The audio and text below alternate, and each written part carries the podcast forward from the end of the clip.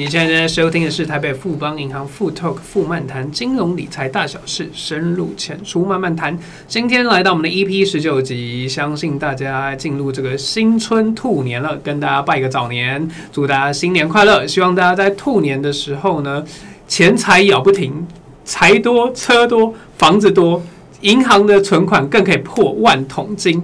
那今年来到我们的新春理财计划，我们三十家红包理财术，我们请到的大来宾也是非常不得了，请到我们 C Box 界的翘楚，有十多年金融经验，而且长期担任我们投资咨询顾问的范胜宝宝经理，欢迎他。Hello, ladies and gentlemen. Welcome aboard the Bank of Fubon Airlines, and this is your captain, ALBERT Albert Fan, A.K.A. 阿宝。大家好，我是投资商品出的咨询顾问范胜宝，非常开心，也非常感动，可以第一次在 FoodTalk 上面跟各位在空中相遇哦。是的，你现在收看的不是大嘻哈时代，是我们的 FoodTalk 富漫谈。欢迎我们的阿宝经理。耶，是的。那在二零二三年是个怎样的一年嘞？呃，二零二三年。讲这之前，我们先讲，就是二零二二年的部分，它是一个全球市场非常难熬的一年，是就像是我刚刚一开始这个 C box 的话，就像是惨叫一样哈。那所有的客户可能收到对账单的时候，都会发现说，哎，好想惨叫哈，就会吸一口冷气。对，那但是我们看到二零二三年，它其实应该是一个非常有机会的一年。这位哥知道为什么吗？为什么？哦，因为呃。这个你知道说，呃，二零二三年在中国的传统生肖年当中，它是哪一个年，哪什么样的这个年份吗？兔子，对，兔子。那兔子是怎么去做移动的？跳着走。对，所以兔子它只会往前跳，它不会往后跳，就代表着明年的绩效会慢慢的往前跳，那它不会再往后变成这个又又很惨的一个绩效这样子，不会倒退。对，没错。那今天主题是三十 plus 嘛？那小弟我觉得我自己应该是呃在座的所有人当中最适合讲三十 plus 的这个主题的。为什么？因为我就是三十 plus 到底接近四十而不惑的这个这个这个时代哈。对。那这一群人，我们这群人到底在这个过去从小到大，到底经历了什么东西呢？哦，就是传统的 DOS 转变成为 Windows。那按键手机到智慧型手机的演变，以我个人来说，我是七年四班的。我在国二的时候就拿到第一支 Acer 的手机。啊那之后 Nokia 它开始崛起了之后，那就很多像三三一零啊、三二一零啊，甚至像贪食蛇的年代。对，贪食蛇的年代，那时候上课都很没有专心，都一直在玩贪食蛇的游戏。对，那当时 Nokia 在高峰。但他并没有去做转型，所以他就开始的这个起起落落，然后就是落落落落。那一直到两千零七年，苹果第一代的 iPhone 诞生之后，现在出门啊，如果说呃你忘记带钱包的话，应该不会回去拿。但是你忘记带手机，一定会回去拿。没错，没错。所以我想要表达的是，Sense Plus 的人是第一批完整经历了。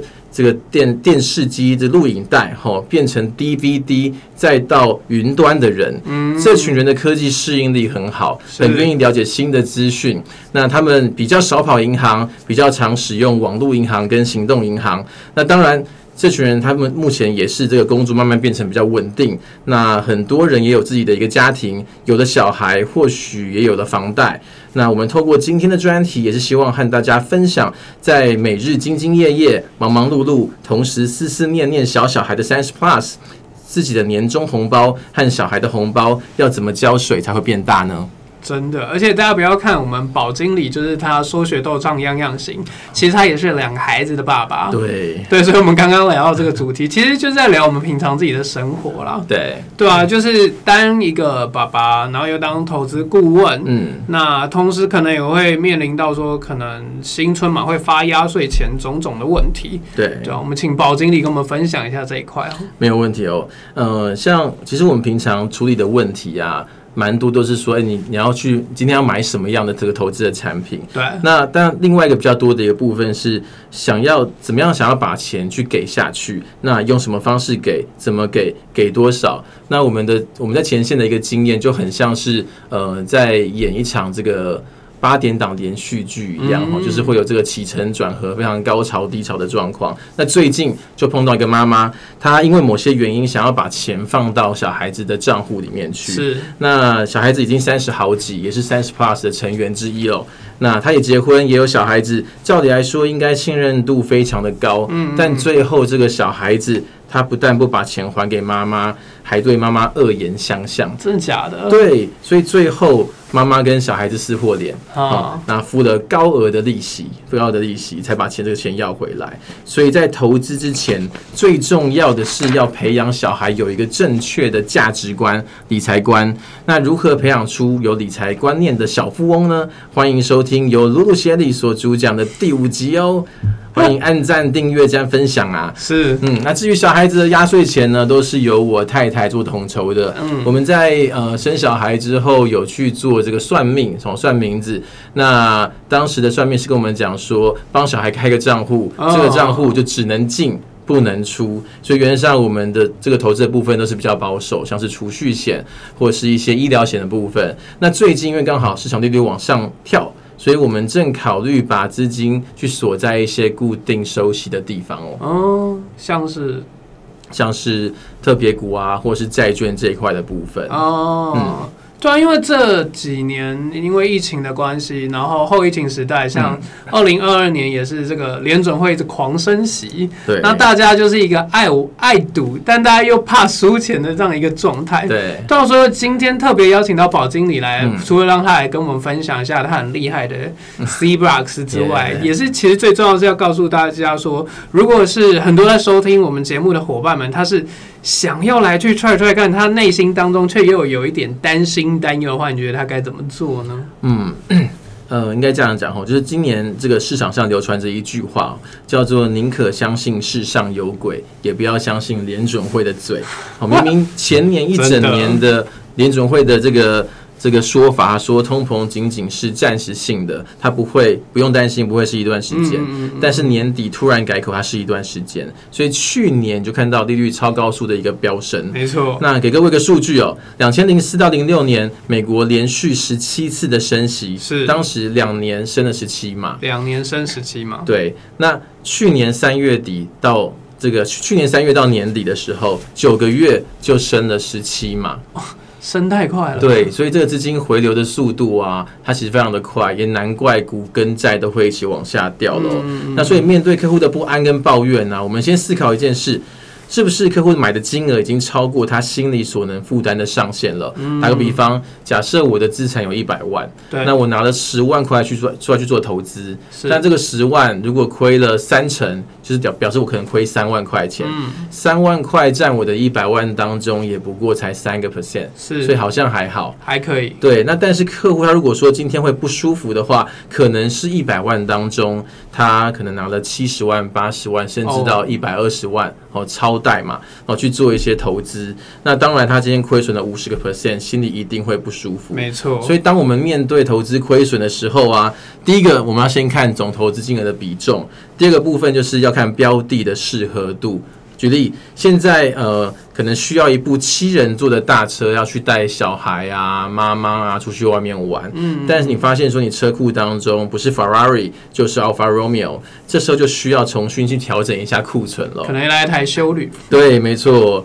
那第三就重新沟通理财的目标。嗯，那或许是经过二零二二年的洗礼之后啊，最近有蛮多客户在重新沟通理财目标之后，都是朝向稳定现金流的方向。哎，那可以问一下，怎样的算是稳定现金流？嗯嗯嗯，像是特别股或是债券哦。举个例子，像我今天可能需要一百万去开一间饮料店。对，好，那于是政伟哥。那你就借我一百万，是那并签立了借据，约定每一年我要付给你五万块的利息。好，哦，那五年到期之后，这一百万再还给你，你把借据还还给我。那所以这张借据就是债券的概念了。哦，嗯，所以有发现三个重点吗？第一，发行机构很重要。如果今天是台积电要跟你借钱的话，或许只要借一趴就可以借得到钱。没错。嗯，那第二个部分是稳定的利息，因为发行机构没有给息会视同违约，对于公司的信誉还有信用平等的伤害会很大。嗯。那第三，大部分的海外债有一定的到期日，